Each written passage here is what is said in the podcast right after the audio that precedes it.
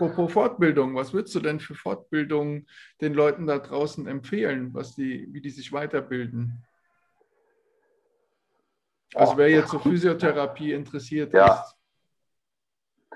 Ähm, also ich meine, es gibt, also für Physiotherapeuten gibt es so manche Fortbildungen, die, die gehören irgendwie so zum Standardrepertoire, ob man die jetzt alle inhaltlich, kann ich das jetzt nicht beurteilen. Wahrscheinlich Massage. Kann, ja, Massage, nee, Mas nee. Massage. Massage, ich glaube, da, da klatscht dich jeder Physiotherapeut, äh, klatscht dir eine, wenn du dem erzählst, du bist doch Masseur, oder? ähm, nee, das, das, äh, äh, nee, aber so Sachen wie, wie manuelle Therapie, glaube ich, aber mhm. auch da gibt es natürlich so viele Anbieter, das kann ich jetzt im Detail gar nicht, gar nicht äh, gar, nicht, äh, gar nicht empfehlen, weil, es da auch so viele Ansätze gibt. Ähm, dann kommt es immer darauf an, in welchem Bereich man sich jetzt weiterentwickeln möchte. Das jetzt eher so im Bereich äh, ja, Leistungssport, Return to Play. Da gibt es ähm, aus München das OS-Institut, die haben eigentlich ähm, ganz gute Fortbildung in dem Bereich Return to Play, Return to Activity. Ähm, die haben, glaube ich, auch, wenn nicht drüber nachdenkst, die haben, glaube ich, auch einen Prehab Prehab-Kurs, der ähm, natürlich nicht so gut sein wird wie unser. ähm, nee, aber ich glaube, dass, dass, äh, wenn man sich da bei denen mal umguckt, die, die, die, haben, halt, die haben halt auch viel Erfahrung so im Leistungssport und der, der Andreas Keller, der hat ja auch dieses Return to Play, Return to Activity ist so sein, ist so sein Ding. Ähm, da, da sind die ganz gut dabei. Ähm, wir hatten früher an der, an der, an der Sportuni in Frankfurt ja eine eigene Weiterbildungsakademie, die gibt es leider nicht mehr. Ansonsten hätte ich die Fortbildung alle, alle empfehlen können. Ja, die ich habe ja noch die funktionellen Taping-Fortbildungen ah, gemacht. Die habe ich auch noch gemacht. Na klar, Sportmassage ja. habe ich ja auch noch gemacht. Mhm. Kine ja, Kinesiotapes finde ich immer gut, wenn man sowas kann. Ja, Oh ja, das ist natürlich auch ein heißes Thema. Das ist natürlich wissenschaftlich auch, ähm, sagen wir mal, fraglich, was da jetzt wirklich die Effekte Ey, ist. Auch ganz ehrlich, ich habe ja einen Spezialisten äh, dazu mal befragt, ja, ja, bei dem ich auch eine Fortbildung gemacht habe. Und der hat tatsächlich so Muskelfunktionstests gemacht mit diesen Kinesiotapes. Und der hat gesagt, dass die Farbe da auf jeden Fall eine Rolle spielt. Und das hat, das Plenum hat gesagt, hier komm, du erzählst so eine Scheiße, ja. Und er hat da vor unseren Augen diese Muskelfunktionstests gemacht, ohne dass der Proband, also dieser junge Mann, der da getestet wurde, irgendwas sehen konnte. Der hat quasi nur diese, diese Rolle dem an die Glatze gehalten, ja, den Muskelfunktionstest gemacht, schmerzhaft, ja oder nein. Mit dem falschen Tape war es natürlich schmerzhaft, mit der richtigen Farbe waren die Schmerzen weg. Da haben wir auch gedacht, äh, das kann doch nicht sein. Wie, wie soll das gehen? Ja, aber, aber das sind ja auch teilweise so ein bisschen so Taschenspielertricks und dann so, solche Effekte da in so einer Fortbildung. Äh, also und, es gibt nur zwei Möglichkeiten. Ist, Entweder die haben sich abgesprochen oder da ist was dran. Ja. ja.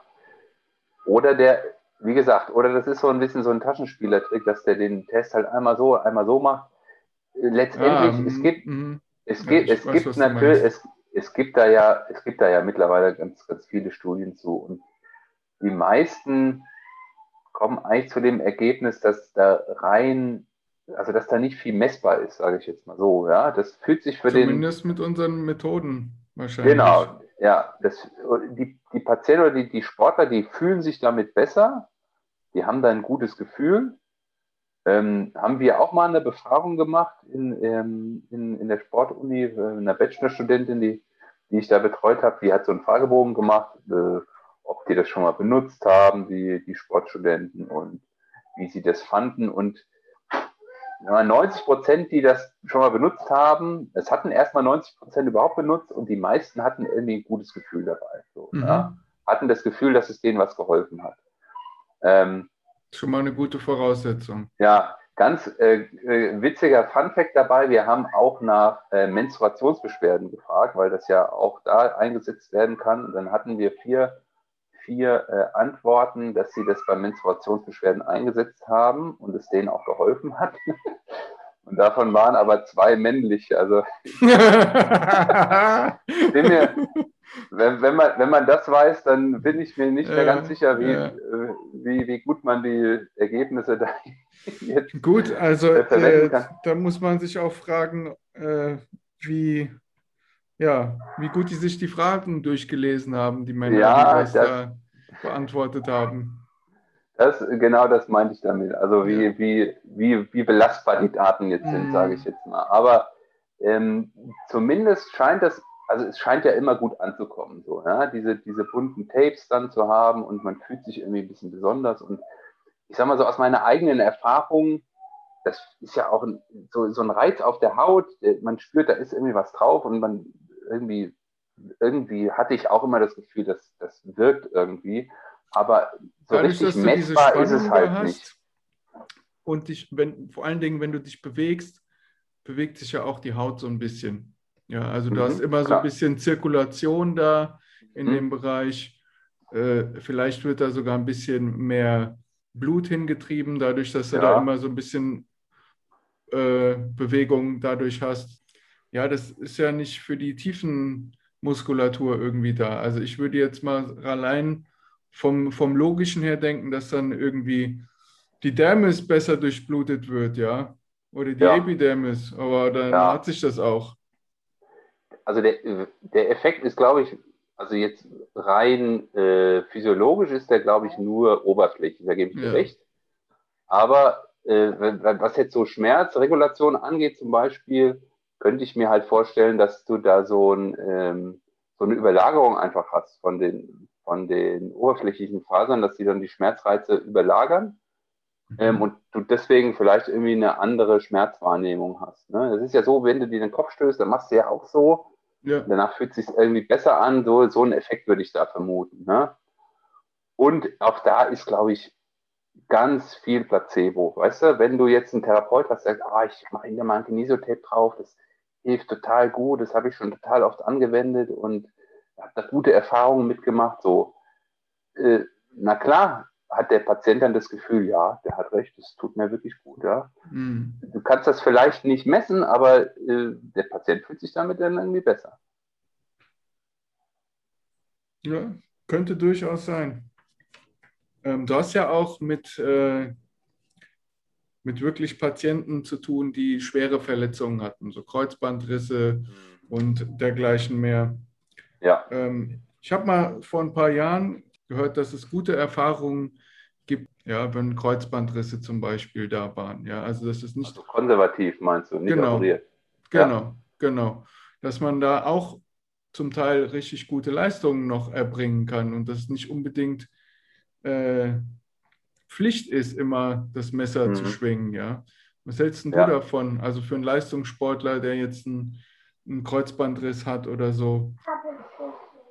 Würdest du dem ähm, raten, operiere dich auf jeden Fall oder schau mal lieber, wie da genau dein Krankheitsbild ist und versuch's doch konventionell vielleicht? Ja, also das, ähm, die Empfehlung, das stimmt, die Empfehlung von, von ärztlicher Seite ist eigentlich immer bei jungen, aktiven Sportlern, die irgendwie ins Wettkampfgeschehen wieder einsteigen wollen, gerade in Sportarten, wo du irgendwelche Richtungswechsel hast, dann ist eigentlich eine Operation immer empfohlen. Mhm. Ähm, rein wissenschaftlich gibt es so ein paar Studien, die, ähm, ich glaube jetzt nicht im absoluten Leistungssport, aber, aber, aber schon auch bei Sportlern geschaut haben, ähm, brauche ich denn wirklich eine Operation ähm, oder kann ich das auch konservativ machen? Die Schwierigkeit ist dann natürlich immer hochwertige Studien zu machen, weil du willst ja eigentlich immer eine randomisierte, kontrollierte, am besten noch doppelt verblindete Studie mhm. haben, und die Schwierig. ist natürlich bei dem Thema nicht so einfach äh, durchzuführen, weil du kannst die Patienten ja nicht scheinoperieren und dann ihnen nicht sagen, ob sie operiert wurden oder nicht. Ja. Sowas gab es mal, glaube ich, bei, äh, bei Kniearthroskopien. Da haben die man, bei manchen wirklich eine Arthroskopie gemacht und irgendwie Knorpelglättung und so weiter und bei manchen nur einmal einen kleinen Hautschnitt und wieder zugenäht und haben denen das nicht gesagt. Ähm, und die hatten ungefähr beide die, gleiche, die gleichen äh, Ergebnisse im Follow-up, also was, was Kniefunktion und Schmerzen und so weiter angeht. Also auch da ist, glaube ich, relativ viel äh, Kopfsache. Ähm, beim, beim Kreuzband, das hat ja dann doch auch eine sehr stark äh, mechanische und auch sensorische Funktion. Da funktioniert das so mit, der, mit dieser Placebo-Operation ähm, nicht, nicht wirklich.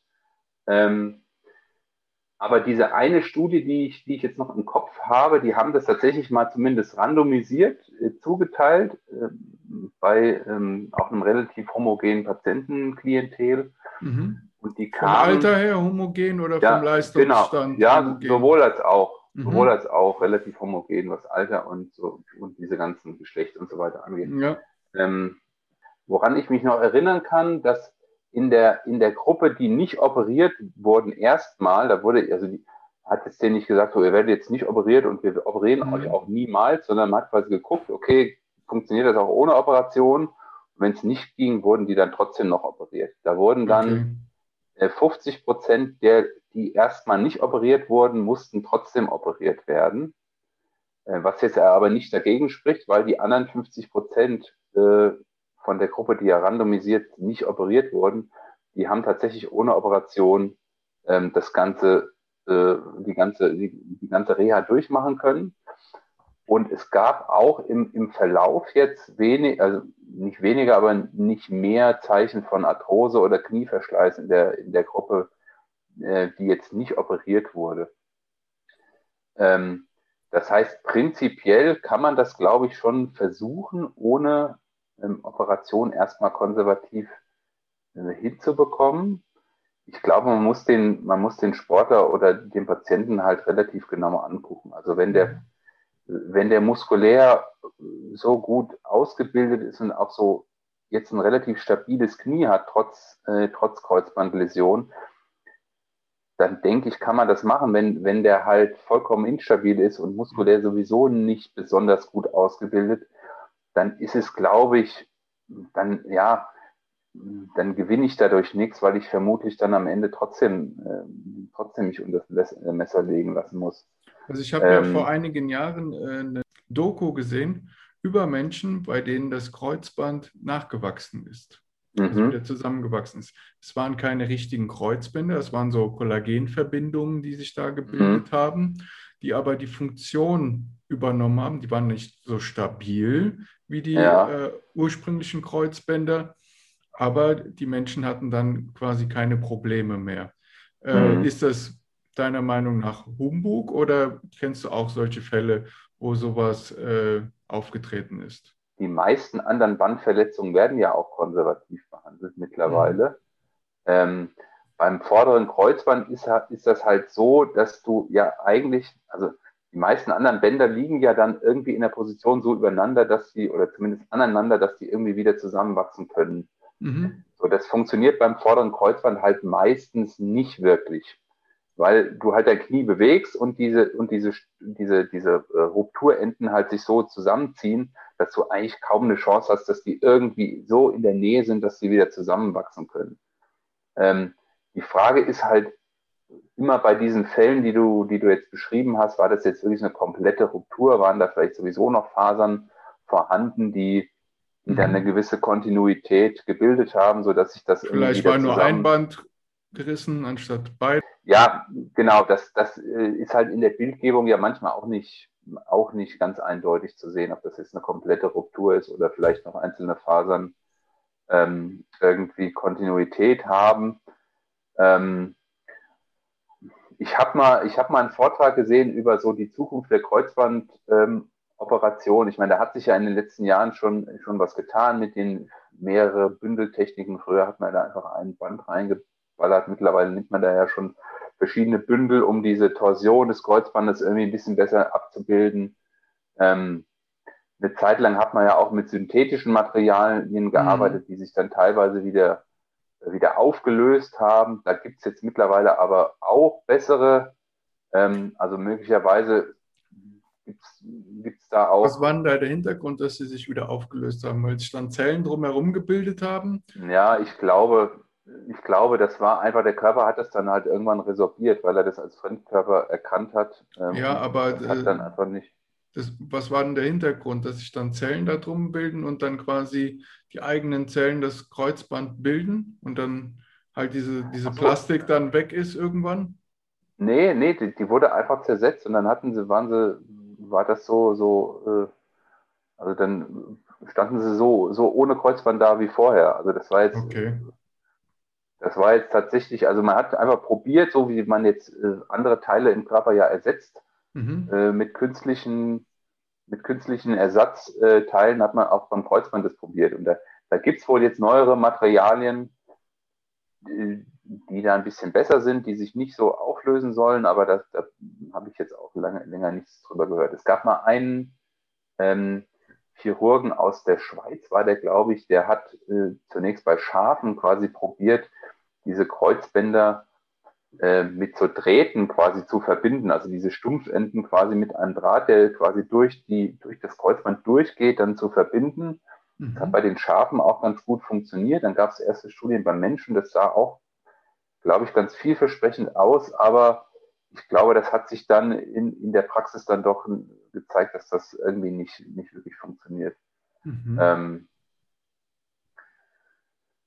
ich glaube, also wenn, wenn ich mir jetzt das Kreuzband reißen würde, ich bin ja jetzt zum Glück nicht mehr so im aktiven Wettkampfsport irgendwie drin. Ich habe ja sowieso irgendwie nur so hobbymäßig ein bisschen Fußball gespielt, aber ich, ich würde, glaube ich, prinzipiell für mich würde ich sagen, ich würde das erst versuchen, konservativ zu behandeln. Ähm, und wenn ich halt merke, das funktioniert nicht, dann, äh, dann würde ich mich operieren lassen. Ähm, ja, das ist halt die Sache wieder, wie viel Zeit gibst du dem Ganzen? Genau, genau, ja, richtig. Das, das wollte ich jetzt halt als nächstes im, sagen. Im, ja. Im Profisport immer das, das Riesenthema, du musst sofort wieder auf den Platz. Ja? Genau. Je, je schneller, umso besser. Und die sind ja gefühlt schon, die reißen sich irgendwie das Kreuzband. Am nächsten Tag ist schon am Morgen der OP-Termin äh, hm. gebucht. Genau. Ja. ja. Ähm, und dann wird dann also wenn es jetzt nicht irgendwie Erstliga ist, also meine Athleten, die da nicht irgendwie Millionen damit verdienen, die fragen mich dann immer, was soll ich denn machen? Ja, mhm. was rätst du mir denn? Soll ich mich operieren? Und meine Antwort ist dann meistens, ähm, versuch's konventionell. Ja, weil bei einem Knie, wenn die dir da drin rumfuchteln, ja, das wird nie wie vorher werden. Ja, und du hast nicht ähm, das Geld wie äh, ein Erstliga äh, Spieler, wo dann die besten Ärzte dich betreuen, ja, die wirklich wissen, was sie tun, die da irgendwie gefühlt alle zwei Wochen einen anderen da das Knie vor sich haben, die wirklich Routine mit solchen Eingriffen haben. Ja, das macht auch immer riesig viel aus, weil dann ähm, haben die, machen die einfach weniger kaputt, weil die genau jeden Handgriff kennen, ja, die kennen das Knie perfekt. Und die haben vielleicht. Da sind wir, da sind ja. wir auch wieder bei der Spezialisierung. Ne? Ja, ja. Bei den Ärzten gibt es das so. Ja? ja. Da gibt es halt einen, der operiert nur Knie oder macht mhm. nichts anderes. Und dann kann der das halt perfekt. Ja? Aber zu dem kannst du nicht mit deinen Rückenschmerzen gehen, weil der. Und als der, Otto also, Normalo kannst du leider auch nicht mit deinem Knie dahin. Der nimmt dann meistens auch nur entweder ja, sehr, sehr gut betuchte Menschen oder Sportler. Ja, ja, ja, ich meine, ich, mir würden jetzt spontan hier in der Rhein-Main-Region ein paar einfallen, wo man auch als Otto Normalo hin kann. Und, aber, als Kassenpatient. Ja, ja, ja, ja. als Kassenpatient. Ja. ja. Also, da, also in aller Regel sehe ich es leider so, dass auch hier immer die Leute, was auch normal ist, wenn ich gut bin, dann möchte ich auch dementsprechend eine Bezahlung haben. Ja. Mhm. Und dann sagen sie sich, ja, ich bin jetzt hier quasi der Spezialist für Knie, Schulter, was auch immer.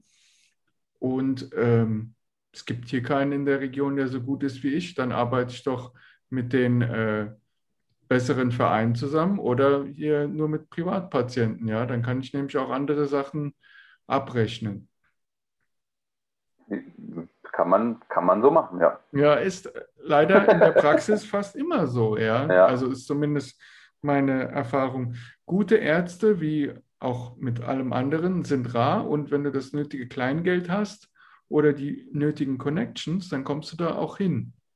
Aber für jemanden, ja, der halt für seinen Sport brennt und nicht so das Geld hat, dann ist halt immer die Frage, wo kann ich da hin, wem kann ich vertrauen? Ja, es ist schwierig. Deshalb rate ich denen halt immer konventionell, trainiere es auf, und versucht damit äh, zurechtzukommen. Ja, ja, die, Frage, das hast du ja schon gesagt, ist, wie viel Zeit habe ich dafür? Ne? Richtig, ne? richtig. Und als, also wenn das mein Job ist, äh, Sport zu machen, also sagen wir mal Tennis zu spielen oder Fußball zu spielen. Da verdiene ich halt auch nur wirklich Geld, wenn ich das machen kann. So. Ja. Ähm, na, wenn, wenn ich erstmal irgendwie ein Vierteljahr probiere, das konservativ zu machen und dann merke, scheiße, das funktioniert aber irgendwie nicht und dann und mich dann erst darum kümmere, dass ich äh, irgendwie operiert werde und so weiter und so fort, dann habe ich halt ein Vierteljahr in den Sand gesetzt. So. Der, das ist halt am Ende, ne, muss ich, muss ich das alles mit einbeziehen, ja, in die mhm. Entscheidung. Klar? Also du würdest es parallel machen, du würdest quasi sagen, machst konventionell, aber gleichzeitig bemühe dich darum, äh, einen guten Arzt zu finden. Ja, ich, das, das, ist immer eine ganz individuelle Entscheidung, glaube ich. Also es gibt mhm. da nicht, es gibt da nicht so, so würde ich es empfehlen, sondern das, das muss man mit jedem Einzelnen irgendwie angucken. Ne, wie, wie stabil ist der? Hat der total Instabilitätsgefühl? Ja, wenn, der, wenn das Knie halt total instabil ist, dann, dann würde ich, glaube ich, gar nicht erst versuchen, das konservativ zu machen, weil mhm. dann, dann wird das, das werde ich nicht hinkriegen. So, ne? Ähm, auf der anderen Seite, äh, gerade wenn es so um ähm, Operieren oder nicht Operieren geht, also ich würde immer zu einer Operation raten, wenn der Meniskus betroffen ist, weil das ist halt, der heilt halt einfach nicht. Also der Meniskus wird, wird nicht von selber wieder heilen und wenn der irgendwie beschädigt ist und ich, ich, ich mache da immer weiter meinen Sport drauf, auch mit hohen Impactbelastungen, das, das führt immer zu Verschleiß dann am Knorpel, weil halt die, wenn ich dann Riss habe und die legen sich irgendwie ein bisschen ungünstig übereinander, die, die Riss, ähm, äh, ja, die, die zwei Rissenden so, dann habe ich halt immer ungünstige Belastung auf dem Knorpel. Und das würde ich, da, da, würde ich immer dazu empfehlen, das zumindest das machen zu lassen. Ob man dann das mhm. Kreuzband immer mitmachen muss, eigentlich macht es Sinn, das dann in einem Aufwasch mitzumachen, ja, aber mhm. ähm, ja, das, das wäre für mich auf jeden Fall ein absolutes OP, ähm, eine OP-Indikation, wenn der, wenn der Meniskus mit betroffen ist. Und der, das das ist er ja in, in ganz, ganz vielen Fällen. Es gibt ja ganz viele mhm. so ähm, isolierte Kreuzbandverletzungen bei den Verletzungsmechanismen, wo, wo das halt meistens passiert. Ja. Ja, du hast ja auch in der, um mal das Thema zu wechseln jetzt, mhm. äh, du hast ja auch viel in der Lehre äh, gearbeitet. Ja. Und ähm, da hast du Bachelor und Master betreut. Ne? Ja. Hm, was hältst du von diesen neuen Studiengängen? Meine Meinung ist, also ich finde äh, Bachelor und Master zu verschult, ja, dass du da wirklich ähm, zu sehr in eine Richtung gedrückt wirst, was du da ähm, lernst. Beim Master mag das nochmal anders sein, weil du da noch ein bisschen mehr ähm, wählen kannst, in welche Richtung du da gehen willst. Aber du hast ja die, die Lehre wirklich geleitet. Was, was ist da mhm. deine Meinung? Ja, also dieses Verschulte im Bachelor, ähm, da, da, gebe ich dir in Teilen recht. Das ist, ähm, das ist nicht mehr so wie, wie bei, also wir haben ja beide noch einen Magisterstudiengang gemacht, da war das natürlich alles sehr viel offener. Das heißt, man hatte irgendwie ein Hauptfach ja. und konnte dann Nebenfächer wählen oder noch ein zweites Hauptfach. Das heißt, man hatte ein bisschen, also man, man konnte sein, sein Studium ein bisschen mehr selber gestalten ähm, jetzt inhaltlich. Ähm, ähm, und beim, beim Bachelorstudiengang, klar, da ist das relativ strukturiert alles. Das, das mag für den, also dann gibt es auch wieder Vor- und Nachteile. Ne? Der eine kommt mit so einem ganz freien Angebot vielleicht ich gar nicht zurecht. Ja, ich konnte sogar Weil, theoretisch äh, in eine Psychologie-Vorlesung gehen, mal nebenher, ja. ja. Was ja jetzt beim Bachelor, glaube ich, überhaupt nicht mehr funktioniert, oder doch? Ähm, das das weiß ich gar nicht genau, ob man, also ich hatte Psychologie noch als Nebenfach, das, äh, das hat sich für mich irgendwie angeboten, so rein inhaltlich fand ich das auch immer spannend. Ähm, ich weiß gar nicht, ob man das jetzt noch machen kann, weil das als Nebenfach wird es das nicht mehr geben und du brauchst ja auch gar kein Nebenfach mehr, also du hast ja deinen dein Bachelorstudiengang und, äh, und gut ist. Ähm, ja, das, wie gesagt, der eine kommt mit so einem ganz strukturierten Angebot besser klar als, als der andere, weil er sich dann, ja, der, und, und der eine verliert sich dann vielleicht in so einem offenen Angebot, weil er irgendwie gar nicht weiß, was er jetzt machen soll.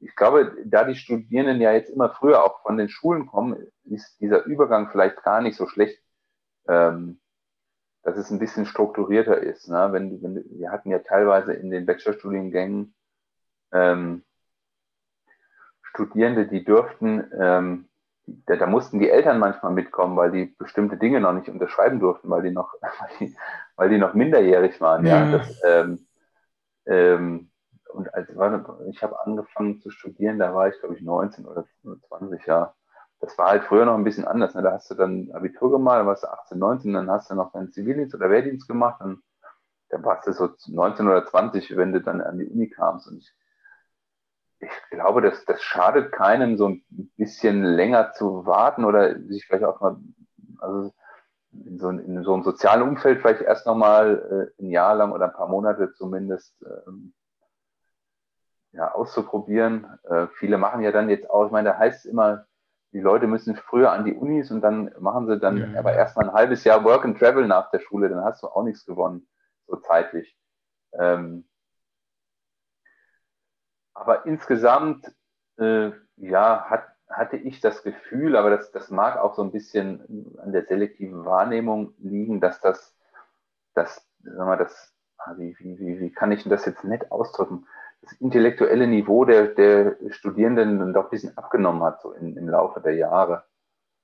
Ähm, das, äh, also das höre ich ja jeden, jeden Dozenten äh, ja, für jede okay. Generation sagen. Also das haben sie ja. auch bei uns schon gesagt. Von daher, ich, das, das meinte ich ja, das ist auch so ein bisschen die selektive Wahrnehmung und ja. ähm, es gab ja in der Antike schon die Stimmen, die von der Verrohung der Jugend gesprochen haben. Ja, ja. Die, ja, ja, also von daher ist das wahrscheinlich einfach bin ich jetzt auch so ein bisschen ein grumpy old man schon, der über die Jugend schimpft. Das Aber pass auf, dann, was, was, was, was ich so daran den, liegen. den Eindruck habe, ist, ähm, die kommen direkt von der Schule, ja, sind ja. noch blutjung und kommen dann quasi wieder in eine Schule rein. Ja? ja? Wo willst du denn dann deine Selbstständigkeit, dein selbstständiges Denken, deine, deine ja, dein wissenschaftliches Arbeiten irgendwo ähm, herausarbeiten, ja, ja, erlernen. Ja, ja weil das, das fehlt das, da auf jeden das, Fall. Das geht, bisschen, ja.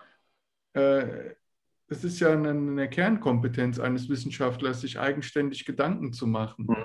ja, Sachen zu hinterfragen ja. und so. Wenn ich immer nur Wissen vorgekaut kriege, das haust du jetzt per, äh, weiß ich nicht, per Bulimie lernen in deinen Kopf und kotzt es dann mhm. zur Klausur wieder aus, ja, was habe ich davon gewonnen? Dann hat ja. er ein gewisses Wissen gezeigt, das er hat, aber kann er damit umgehen, kann er Transfers, ja, ja und immer auch über den Tellerrand hinausschauen, ja, mal in andere Bereiche zu gucken, ja, wie machen das denn irgendwie die Psychologen, äh, weiß ich nicht, die Pädagogen, ja, wie, wie gehen die mit Bewegung um? Also es ist ja auch in der äh, Pädagogik und in der Psychologie ein sehr großes Thema Bewegung. Ja, mhm. da gibt es ja auch viele Therapieformen oder auch äh, bei, der, bei der kindlichen Entwicklung wird ja viel über Bewegung äh, gemacht. Da mal in diese ja. Bereiche reinzugucken alleine, ja, mal eine Vorlesung darüber zu hören, das bereichert schon. Weil du hörst die, die ganze Zeit nur die gleichen Dozenten, ja, die jetzt nicht blöd sind, aber mal eine andere Meinung zu hören. Und es ist oft so, dass das trotz alledem eine konträre Meinung ist zu dem, die dir vielleicht ein anderer Dozent erzählt. Ja, weil äh, wir wissen es alle, auch wenn wir Wissenschaftler sind, haben wir immer noch unseren BIOS, also unser, unsere eigene Meinung, unser eigenes, unsere eigene Wahrnehmung. Ja.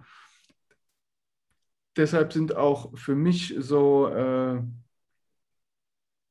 ja, so Meta-Analysen auch nicht immer so 100 Prozent äh, die Spitze des Eisberges, ja, weil auch dort wieder selektiv Studien herangezogen werden nach meinem, ja, weil ich die halt zusammengesucht habe, ja. Ja, aber, da muss man sagen, da gibt es ja aber Kriterien wie so eine Meta-Analyse ähm, oder so ein systematisches Review, wenn sich das systematisches Review nennt, dann, dann ist das eigentlich, also zumindest auf dem Papier ist diese, ist das eigentlich ausgeschaltet, weil dann musst du ja irgendwie offenlegen, wie du jetzt zu deiner Studienauswahl gekommen bist. Also dann, dann darfst du eigentlich keine Studie ausschließen, die deinen Suchkriterien entspricht. Ja, aber du Genauso hast ja auch die Suchkriterien äh, ausgewählt. Ja, gut, wenn Und du. Jemand anders aber, würde vielleicht andere Suchkriterien heranziehen. Ja, aber ich meine, wenn du jetzt zu einem bestimmten Thema Studien suchst, dann, dann wirst du ja zwangsläufig irgendwie ein Suchkriterium definieren, um möglichst viele Studien zu finden. Also du wirst mhm. ja jetzt nicht von vorne, außer du bist ein ganz findiger Hund, irgendwie so suchen, dass du auch nur das findest, was du, was du finden willst. Das, das wird aber wahrscheinlich nicht gut funktionieren, weil, weil über die Suchalgorithmen du ja dann doch am Ende alles irgendwie, irgendwie findest.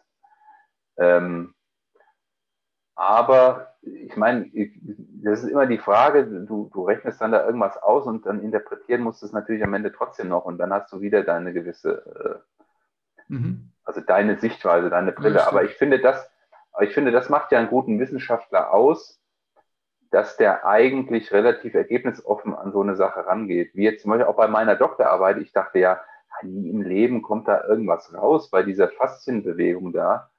Ähm, und dann am Ende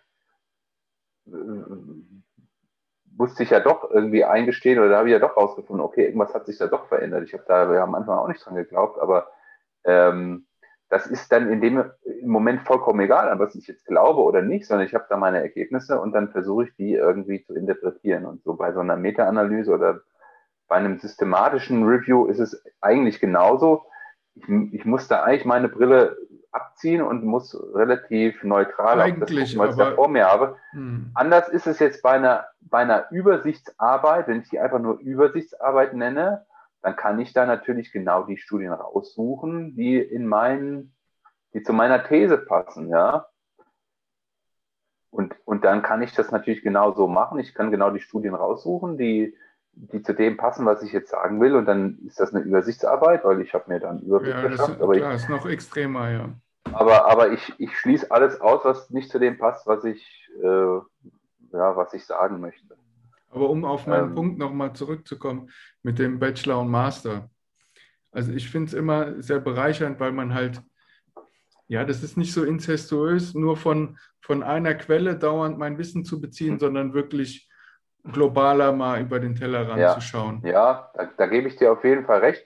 Und ich finde, der größte Knackpunkt ist eigentlich, dass ja der Sinn bei der ganzen Sache war, ähm, so Leistungen und Inhalte über ähm, in, in, Studiengängen irgendwie vergleichbar und übertragbar zu machen. Ist nicht passiert, und nicht, oder? Und nicht mal das funktioniert ja. Also wenn jetzt jemand irgendwie sein halbes Studium in Köln gemacht hat und dann kommt er nach Frankfurt an die Uni, sage ich jetzt mal als Beispiel, und dann denkt er, okay, ich habe ja ganz viel gemacht, kann mir da ganz viel anerkennen lassen, dann funktioniert es einfach nicht, weil, weil dann doch die Credit Points nicht anerkannt werden, weil die Module da irgendwie anders zusammengesetzt sind. Und das war ja eigentlich, das ja. war ja eigentlich Sinn dieser ganzen Bologna-Reform, ja, ja. das europaweit zu verein, äh, vereinheitlichen. Und das funktioniert ja noch nicht mal in Deutschland, von Europa ganz zu schweigen. Also das, also, dass, dass man da irgendwie Sachen verändern, strukturelle Veränderungen macht, das, das ist ja in Ordnung und man kann jetzt zu diesem verschulten, zu diesem strukturierten, da gibt es sicherlich für und wider. Ähm, aber ich finde, das Schlimmste ist eigentlich, dass die, die, äh, ja, die, die, die Kern, der Kern dieser ganzen Sache, dass jetzt Sachen irgendwie vergleichbar und übertragbar zu machen, dass das nicht funktioniert, führt das, irgendwie ja. für mich ad absurdum, genau. Ja. Mhm. Und bei, bei den Masterstudiengängen, die sind natürlich auch ein bisschen verschulter als jetzt unsere Studiengänge früher. Aber man kann sich ja, also man kann sich, es ist ja der Sinn von einem Masterstudiengang, sich dann irgendwie zu spezialisieren. Mhm. Und ähm, dann kann man sich ja einen raussuchen. Da gibt es ja die unterschiedlichsten Studiengänge von äh, irgendwie sportmedizinischen, trainingswissenschaftlichen, eher dann zu sportpädagogischen oder soziologischen, Sportmanagement gibt es ja ganz viele, äh, Sportjournalismus gibt es ja Studiengänge. Also das, das finde ich eigentlich gar nicht verkehrt, dass man sich nach so einer grundlegenden Ausbildung im Bachelor, sage ich jetzt mal, ja, da, in, den, in den paar Jahren kannst du ja niemandem wirklich ein tiefes, fundiertes Wissen über, über wirklich alles geben. Mhm. Aber dass man sich dann danach halt in einem Masterstudiengang so spezialisieren kann, das finde ich ist eigentlich eine sinnvolle Sache. Ja, war so ähnlich wie bei uns im äh, Hauptstudium, nur halt noch genau, mal ja. auf die Spitze getrieben. Also die genau. machen noch mehr da. Mhm. Genau, ja.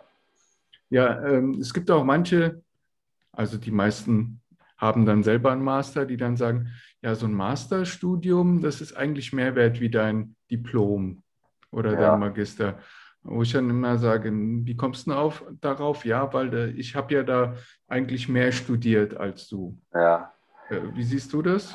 Das, das ist Äpfel mit Birnen vergleichen. Ja. Also das ist, das, mhm. das, ich meine, es gab ja früher, das war halt früher unser der Studiengang, Magister oder Diplom, so, der war so wie er war und den haben wir, den haben wir abgeschlossen, so, und dann haben wir unseren Abschluss. Und jetzt kann ich ja nicht sagen, oh ja, mein Abschluss ist aber viel mehr wert als deiner. Das ist eine vollkommen andere Voraussetzung, ja. Ähm, ich würde jetzt nicht sagen, dass der eine mehr wert ist als der andere. Das sind halt andere Studiengänge, andere Abschlüsse. Das steht jeder für sich. Ja, ich meine, die, die Frage ist, äh, mit so einem Bachelor, äh, Bachelor-Abschluss, äh, in welchem Bereich ich jetzt dann da äh, arbeiten möchte und kann, das muss man sich halt überlegen.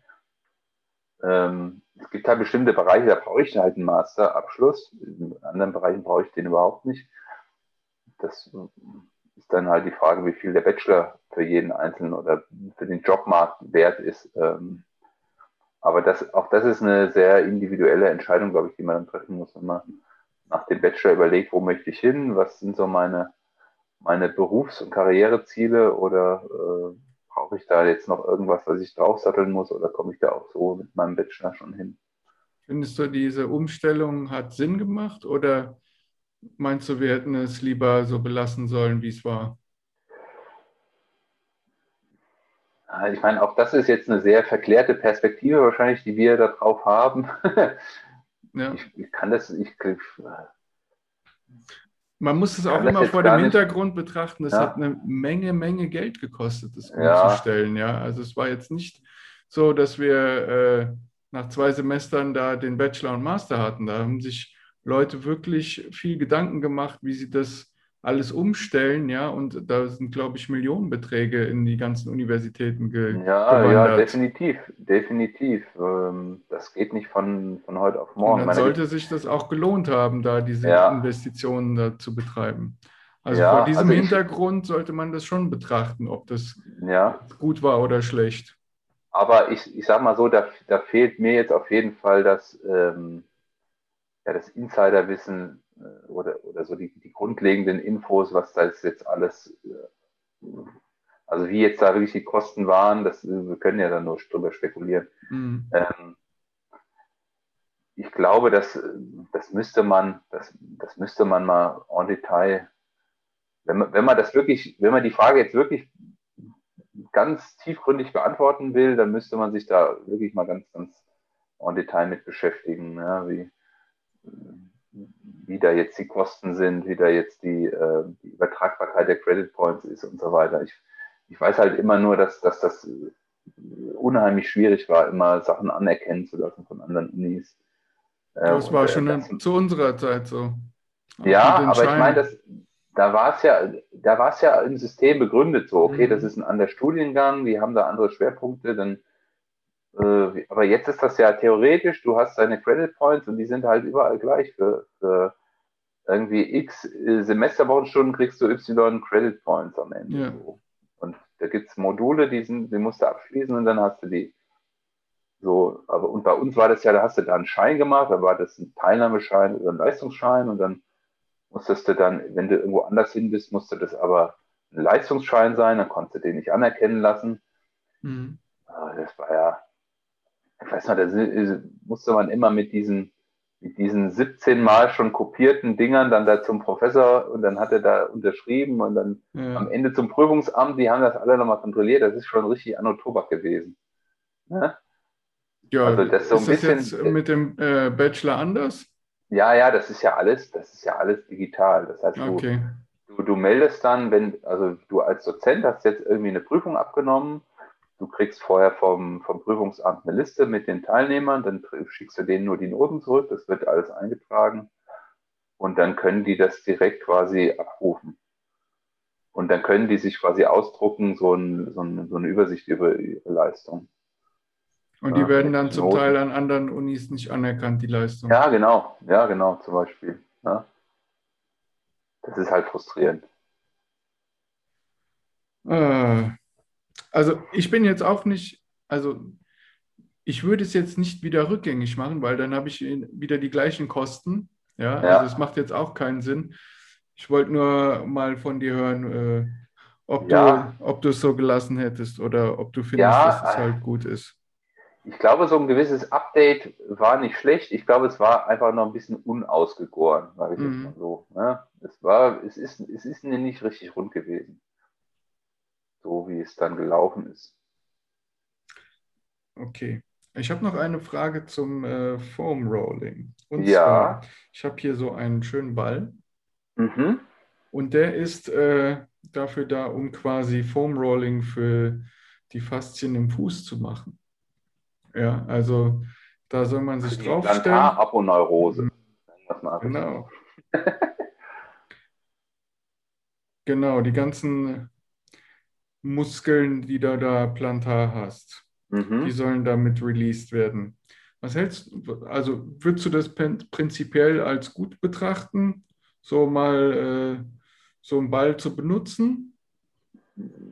Ja, das ist auch wieder die Frage, wo, wofür, wofür brauchst du das? Also warum musst du deine Fußsohle irgendwie mit einem Ball massieren? Also was, was willst du damit erreichen, ist ja immer die Frage. Ne? Also wenn du jetzt zum Beispiel Schmerzen hast im Fuß und du massierst dann da drüber und danach sind die Schmerzen besser, dann würde ich sagen, mach das. Ja, wenn du, also, wenn du Achillessehnenprobleme hast, dann kann das auch Sinn, Sinn machen, da irgendwie auch an der Fußsohle zu arbeiten, nicht nur an der mhm. Achillessehne, weil du ja, also die Plantaraponeurose geht ja dann quasi nach hinten an die, an, ähm, an, an die Ferse und geht dann in Teilen der Fasern auch in die Achillessehne über. Ähm, teilweise durch den Knochen. Im Alter nimmt diese Kontinuität wohl ein bisschen ab. Da gibt es ganz interessante ähm, Studien an Kadavern und auch an MRT-Bildern, dass das wohl im Alter ein bisschen weniger wird, ähm, die, die, diese Verbindung. Ähm, von daher kann, da, kann das sinnvoll sein, auch, auch die Fußsohle mit einzubeziehen in, in das Training oder in die Therapie. Ob das jetzt mit so einem Ball oder irgendwie anders sinnvoll ist, das das lassen wir jetzt mal so dahingestellt. Ähm, ich persönlich finde es relativ angenehm, manchmal über so einen Ball rüber zu rollen. Was auch immer da jetzt der Effekt sein mag. Ich glaube, auch da ist wieder ganz viel Kopfsache. Ne? Das tut erstmal weh und danach fühlt es sich besser an. Das ist so ein bisschen, ich, ich sage das den Leuten immer so, das ist so ein bisschen wie wenn man ähm, Ski fährt, den ganzen Tag in dem Skischuh drin war und dann auf einmal den Skischuh auszieht, dann fühlen sich die Füße so leicht an wie noch nie. Mhm. Ja, und so ähnlich finde ich ist das mit so mit, mit diesem Ball. Man rollt da über den Fuß, es tut irgendwie weh, und dann hört man auf und das fühlt sich auf einmal ganz toll an. Du hast ja vorhin ja. auch schon äh, mal Muskelkater angesprochen. Mhm. Was ist denn, wenn ich Muskelfaser jetzt äh, ja, bei den Muskeln im Fußbett habe? Dann wäre doch auch so ja. eine leichte Massage damit ja. äh, gar nicht so verkehrt, oder? Ja. Aber wie, wie kriegst du den Muskelkater in den Muskeln am Fußbett? Oh, da kenne ich ein paar lustige Übungen. Kann ja? ich dir mal bei Gelegenheit zeigen. Ja. es ist äh, Shortfoot durch, durch zum Sand, Beispiel. Durch Sand. Sand auf jeden Fall. Ja, ganz klar. Ja. Also wer da schon mal, also das nicht gewohnt ist, barfuß im hm. Sand rumzurennen, der hat auf jeden Fall direkt Muskelkater. Ja, es gibt ja, auch so, so Shortfoot-Exercises, wo du halt so die ja, Zehen dann so, ja. wo du dann halt äh, den, ähm, den Bogen vom, vom Fuß ja, versuchst anzuspannen. Also. Ja, klar, das kann dann ein Tool sein, um Muskelkater ein bisschen äh, abzumildern, sage ich jetzt mal. Ähm, halt die Faszien damit zu treffen, haben wir gelernt. Äh, dass ja, das Fasziengleiten ja. durch Foam Rolling verbessert wird. Ja, das ich sag mal so, ich habe das, ich das am Oberschenkel untersucht, ob das am Fuß genauso funktioniert und ob das jetzt was Gutes ist.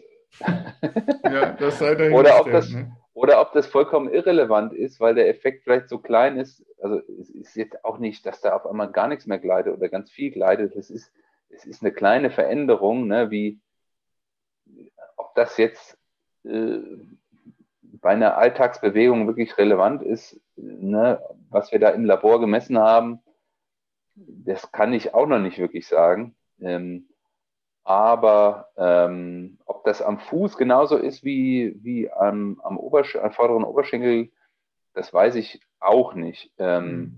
Muss die, es die eine gewisse Größe Der Ball also, meinst du? Genau, also ich habe ja hier zum Beispiel hm. diesen Ball, der hat, sieht man das, diese Größe, ja. aber da kommt auch noch so ein kleinerer Ball hinzu. Ah, okay. Ja, also du sollst quasi erstmal mit dem dem Großen hier erstmal mhm. vorher massieren und wenn du dann quasi schmerzresistenter bist, dann mit dem Kleinen hier nochmal ja. in die Tiefe gehen. Ja. Ich weiß halt nicht, äh, ähm, wie das beim Foam-Rolling ist, ob es da auch, da gibt es ja auch so genoppte und ganz mhm. glatte Foam-Roller zum Beispiel, ja, wo da die Unterschiede sind. Also meiner Meinung nach, du hast halt, also wenn du die, wenn du die Oberfläche verkleinerst, mit der du da drückst, hast du halt mehr Druck, so, weil du die Kraft von oben ist die gleiche, du wiegst das gleiche und, und wahrscheinlich tiefer. Ja, das ist die Frage, ob du damit tiefer kommst oder ob nur der, der Druck, also wenn, wenn die Auflagefläche kleiner ist, hast du halt mehr Druck, vielleicht kommt dann mhm. der Druck auch tiefer rein. Das äh, würde jetzt rein physikalisch Sinn machen, wenn du mehr Druck hast, dass der Effekt auch weiter reingeht. Mhm. Ähm, aber Untersuchungen gibt es da, glaube ich, kaum zu. Es gibt jetzt so Untersuchungen zu unterschiedlichen Härtegraden bei den Foamrollern oder auch so, gibt ja dann auch so welche, die so vibrieren dabei. Ähm, und das scheint auch ein bisschen mehr zu bringen, so was Beweglichkeit angeht. Wahrscheinlich, wahrscheinlich auch über, über neurophysiologische Mechanismen, ne, weil du über dieses Vibrieren einfach noch einen höheren Reiz auf, auf dein Nervensystem hast, als wenn du dann nur so drüber rollst. Ähm, ja, ich, man kann wahrscheinlich die Fußaponeurose nicht so wirklich mit, mit einem mit so einem großen Muskel wie dem Quadrizeps oder mit den Hamstrings vergleichen, weil die, die Fasern da unten, die Bindegewebsfasern sind natürlich ein bisschen derber als jetzt am, äh, als am Oberschenkel. Ähm, vielleicht eher vergleichbar so mit dem iliotibialen Band oder mhm. ähm, ja, am, am seitlichen Oberschenkel. Ähm, da gibt es ganz inter interessante, zumindest mathematische Berechnungen, wie viel Kraft du da wirklich brauchst, um, um, um das zu deformieren, wenn du da drauf drückst. Und das ist so hoch, dass du das niemals hinkriegst mit einem Formroller. Ähm, da müsstest du irgendwie 900 Kilo da, da drüber rollen, damit sich da mechanisch wird das Gewebe verformt. Das wird nicht passieren. Es ist, aber man muss jetzt sagen, das ist ein mathematisches Modell. Ob das im Körper so ist, weiß man natürlich nicht. Und ähm, die Frage, oder das heißt jetzt nicht, dass man dann nicht drüber Foam rollen muss oder das auf keinen Fall machen sollte, aber zumindest ist es unwahrscheinlich, dass ich da eine arge Verformung des, der Kollagenfasern hinbekomme am, am seitlichen Oberschenkel, wenn ich da drüber rolle. Ähm, ich werde wahrscheinlich trotzdem irgendeinen Effekt haben, was Durchblutung angeht, was irgendwie Schmerzwahrnehmung äh, angeht. Das ist wahrscheinlich da dann der, der höhere Effekt als wirklich ein mechanischer. Und wahrscheinlich wird es am Fuß unten ähnlich sein. Also ich werde wahrscheinlich gar nicht so viel Kraft da drauf bringen können, dass ich da eine richtige, eine Deformierung der Kollagenfasern hinbekomme. Ja, wobei, äh, wenn ich mich draufstelle bei einem relativ kleinen Muskel. Ja, dann kann, dann kann das, dann könnte das vielleicht eher klappen als beim, als beim seitlichen Oberschenkel. Die Frage ist halt, wo, wo ist jetzt der Effekt? Also auch auch da ist es ja so, wenn, wenn ich jetzt da drüber rolle und irgendwie meine, diese, diese Schichten zwischen dem Fasziengewebe, wo halt so Gleit, wo, wo so Gleitflüssigkeit, sage ich jetzt mal, drin ist, Hyaluronsäure, ähm, wenn ich das irgendwie verändere, da brauche ich gar nicht so einen hohen Druck, ähm, wie ich jetzt für die Kollagenfasern brauchen würde. Da brauche ich vielleicht mehr diese Rollbewegung und nicht so sehr den Druck von oben. Dann habe ich da auch einen Effekt, den ich jetzt so im mathematischen Modell überhaupt nicht überhaupt nicht berechnen kann. Ne? Mhm. Ähm, von daher ist auch, um wieder zur Frage zurückzukommen, das ist immer, es ist wieder die Frage, was will ich damit erreichen, ne? Ja. Mit dem, mit dem über den Fuß rollen. Jetzt so per se zu sagen, ja, das ist super, das müssen alle machen, ähm, oder zu sagen, das ist Quatsch, das soll keiner machen, wird dem Ganzen nicht gerecht, meiner Meinung nach. Sondern immer die Frage, was will ich damit erreichen? Äh, wo, warum will ich das machen? Und dann kann ich das damit erreichen oder nicht? So. Und wenn ich das Gefühl habe, dass das ist irgendwie angenehm für meinen, für mein Fußgewölbe oder für bei einer Problematik irgendwie zielführend, mhm. dann ist das ein Tool, was ich da einsetzen kann. Keine Frage. Alles klar. So, ich würde jetzt zu meiner letzten Kategorie kommen. Mhm. Und das ist meine Schnellfragerunde. und die nennt sich Über-Unter. Ich gebe dir Aha. ein Stichwort und du musst mir sagen, ob es überschätzt ist oder unterschätzt. Aha. Okay. Du kannst äh, quasi nur ein Wort sagen, aber du darfst auch gerne mehr sagen, wenn du möchtest. Okay. So, ähm, Eisbad oder Kryokammer? Überschätzt. Ich ähm. glaube, vielleicht, vielleicht ein Satz, ich glaube, mhm. äh, äh, das ist halt so ein fancy, gerade diese Kryokammern, fancy, fancy Methode und unheimlich mhm. technisch aufwendig. Und diese Eisbäder höllisch unangenehm. Man unterdrückt halt damit äh, eigentlich Prozesse, die unser Körper braucht, um sich anzupassen. So, das mag genau. sein, sinnvoll, das mag sinnvoll sein. Die ganzen entzündlichen Prozesse. Ja, genau, ja. Ja, also es hat sicherlich seine Daseinsberechtigung oder es kann die haben in so, eine, in so einer Wettkampfsituation, wo ich jetzt irgendwie schnell wieder fit werden muss und äh, gar nicht die Zeit habe, richtig zu regenerieren. Aber so in der, in der breiten Anwendung, glaube ich, ist das ziemlicher Quatsch. Das sage ich auch meinen Athleten immer, wenn du quasi eine Turnier äh, Thematik ja, genau. hast, ja, wo ja. ich alle zwei Tage irgendwie spielen muss. Dann ja, habe ich quasi genau. nur diese Regeneration hinausgezögert. Weil früher oder später schlägt es dir ins Gesicht, ja. Weil du dann äh, die doppelte und dreifache Dosis quasi recovern musst. Genau. Aber wenn ich dann äh, zwei Tage später wieder fit sein muss, ja, dann macht das schon Sinn.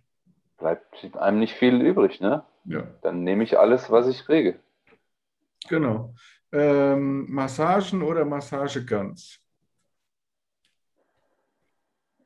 Auch überschätzt. Schröpfen. Das ist alles überschätzt, was du mir hier vorlegst. äh, propriozeptives Training. Aber das ist teilweise über, aber auch teilweise unterschätzt, glaube ich. Also ist gerade so in dem, in dem Therapiebereich wird ja alles auf einmal oder wurde dann alles auf einmal auf instabilen Untergründen gemacht mhm. und äh, die Übung war nur gut, wenn ich da noch 15 Boso-Bälle und dabei noch irgendwas auf dem Kopf balanciert habe. Ähm, und dann gibt es aber auch die anderen, das andere Extrem, so, nee, das bringt gar nichts, das ist totaler Quatsch, äh, machen wir hier auf keinen Fall. Ich glaube, das, das hat seine Daseinsberechtigung. Ist die Frage, wann und wo ich das einsetze. Ähm, aber es wird von manchen über und von manchen unterschätzt. So würde ich es mal sagen. Pass auf, ich habe da auch eine, eine starke Meinung dazu. Propriozeptives Training an sich ist eine sehr gute Sache. Ja, mhm. wenn es wirklich um den koordinativen Charakter geht. Ja, wenn ich das aber jetzt äh, in, in eine Kräftigung einbaue, ja, auf einem Bosoball oder sonst was, ist es der letzte Müll, ist mhm. meine Meinung. Weil ja. einerseits laufen die Leute alle im Fitnessstudio mittlerweile mit den Gewichtheberschuhen rum, weil sie sagen, mhm. äh, in einem normalen Schuh wackelt mein Fuß zu sehr, das ist zu weich, mhm. da kann ich nicht richtig äh, die Kraft übertragen, aber dann stelle ich mich auf einen Boso-Ball und nehme noch äh, Gewicht dabei in die Hand. Ja. Ja, ja, genau. Also entweder das eine stimmt oder das andere. Genau. Ja? Entweder ich habe einen festen Stand, wo ich dann wirklich einen Ankerpunkt habe und dann auch wirklich Kraft entwickeln kann, oder ich bin äh, total wackelig und kann halt keine Kraft entwickeln. Genau. Ja, also entweder mache ich Krafttraining oder ich mache was anderes, ja. So, und wenn ich jetzt Krafttraining mache, dann brauche ich einen festen Stand. Ganz genau. So, weil, weil ich meine, man hat ja keinen Sinn, irgendwie Die Kraft muss ja vom Boden über deine Füße, je nachdem, was für eine Übung ich jetzt mache, wenn ich Kniebeuge mache, die muss irgendwie zur Handel nach oben. So, wenn ich jetzt da unten rumwackel, das ist totaler Rum. Ja. Also ich meine, dann, ich kann trotzdem eine Kniebeuge machen auf dem Bosu-Ball. Ja, nee, und dann danach ins Krankenhaus kommen. ja, nee, das kann, ich sage ja, ich kann, da, ich kann da Kniebeugen drauf machen. Ja. Äh, vielleicht auch mit einer Handelstange, aber dann mache ich da kein Krafttraining. Dann mache ich da Richtig. Dann mache ich da irgendwie Gleichgewichts- und Zirkustraining. Das macht Spaß und das ist vielleicht auch ganz cool und das ist immer ein anderer Trainingsreiz, aber dann mache ich kein Krafttraining. So. Ganz genau. Ja. Und interessanterweise, jetzt gerade bei älteren Leuten zum Beispiel, ist das aber ja ein ganz cooles Tool, weil du halt nicht viel, du brauchst nicht viel Equipment, so Gleichgewichtstraining. Für ähm, dir ist das zum Beispiel super wichtig, Gleichgewichtstraining. Genau, super wichtig. Und äh, äh gibt es ja auch ganz coole Studien von dem Urs Granacher zum Beispiel, die, die steigern sogar ihre Explosiv- und ihre Maximalkraft, wenn die einfach nur Gleichgewichtstraining machen. Ja? Allein dadurch, dass die, dass die Ansteuerung der Muskulatur besser mhm. wird, ne? das ist natürlich, ein, in, in dem Moment ist das natürlich ein geiles Tool. Ja, stellst sie auf ein Wackelbrett und die werden schnellkräftiger dadurch. Ich meine, bei den alten Menschen ist das Niveau natürlich auch relativ gering. Da würde ich die wahrscheinlich. Die fast, fast allem besser, ja. Ja, genau, die werden fast allem besser, aber das ist natürlich cool, wenn ich das damit hinkriege, mit sowas ganz Simplem. Ja, es ist nur halt immer, du, du, siehst es überall in den sozialen Medien mittlerweile, wo sie auf Wackelbällen sind und äh, irgendwelche Zirkusnummern machen. Mhm. Und nein, das ist kein Krafttraining, tut mir leid. Also das hat überhaupt nichts damit zu tun. Wie du schon gesagt ja. hast, es ist eine Zirkusnummer und wenn Sie koordinativ was machen wollen, dann bitte ohne die komischen Handeln oder Gewichte oder so. Und mhm. wenn Sie Krafttraining machen wollen, dann doch richtig. Ja. So, und mein letztes Stichwort ist Saunieren. Oh, war ich schon viel zu lange nicht mehr. Wäre mal wieder geil, ne? Ja, also für mich gerade absolut äh, äh, underrated, sozusagen. Jetzt rein physiologisch weiß ich gar nicht, ob das, ob das was bringt, aber ich finde es unheimlich, unheimlich entspannt. Ja, wobei kommt immer, danach bist du entspannt, meinst du, wenn du wieder rauskommst. Ja, ja, genau. Ja, aber wenn du drin bist, dann geht erstmal der Stresslevel hoch, weil du da. Ja, das, das stimmt. Und ich sag mal so, wir sind ja auch, gerade wir Männer, wir haben ja auch immer so einen gewissen kompetitiven Voll, äh, Vollhammer. Ne? Also das ist ja auch nicht so, dass man in die Sauna geht und dann da mal entspannt sitzt, sondern man guckt ja immer auf die Uhr und wenn dann noch einer drin sitzt, dann äh, wollen wir doch mal sehen, wer hier ja, länger aushält. Ne? Genau, ne? dann sitzt du da eine halbe Stunde drin, wo du dein Recovery-Tool benutzt. Ja. ja. Ja, und dann ja, bist, du, bist du vollkommen fertig, wenn du da wieder rauskommst. Hm. Ja, ja, so, so als Recovery, glaube ich, ist es äh, auch eher so ein bisschen Kopfsache, ne? Ähm, ist jetzt gar nicht, da habe ich mich jetzt noch gar nicht drüber, da habe ich mir noch gar keine Gedanken drüber gemacht, wenn du ja eigentlich nach dem Training deinem, Kör deinem Körper eigentlich Elektrolyte und so weiter zuführen müsstest und du dann aber nochmal in die Sauna gehst, das alles rausschwitzt, macht jetzt eigentlich auch nur bedingt Sinn, aber ähm, so zum, also so zum Ausgleich äh, finde ich das immer eine ganz nette Sache. Ja, also ich sehe sogar ganz viele, die das machen, aber mein Problem, was ich ja halt immer damit habe, an dem Punkt habe ich noch nicht mal gedacht, dass du Elektrolyte da verlierst. Das ist auch noch ein guter Punkt. Aber es ist Stress für den Körper. Ja. Und eigentlich solltest du so schnell wie möglich wieder in die Erholung kommen nach mhm. dem Training. Und wenn du dann nochmal ja. eine, eine, halbe Stunde lang nochmal deinem Körper Stress aus, ja. aussetzt, weiß nicht, ob das also, so toll ist.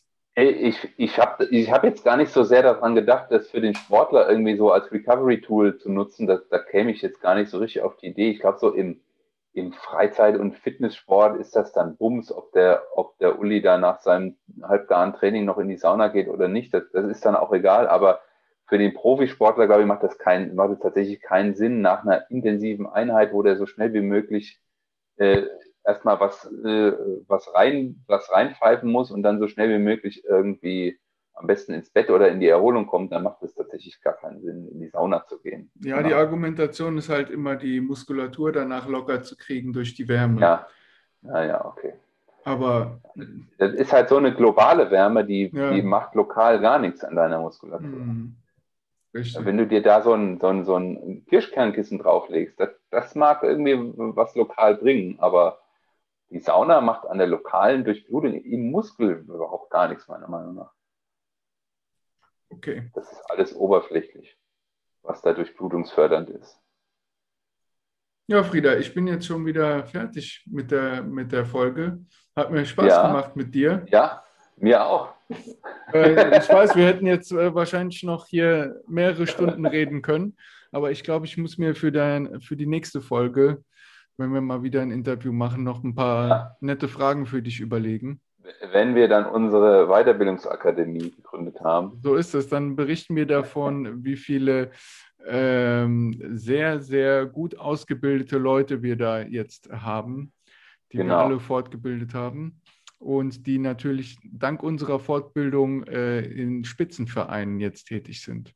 Genau, in der in neu geschaffenen äh, Prehab-Coach-Position nämlich. Genau. Ja, wenn dir da draußen die Folge auch gefallen hat, äh, so wie uns, dann hinterlass mir doch gerne ein Abonnement, like die Folge und ja, wenn sie dir nicht gefallen hat, lass auch gerne einen Hate-Kommentar da, ist auch nett. Alles klar? Wir hören uns in der nächsten Folge. Bis dahin, mach's gut. Tschüss.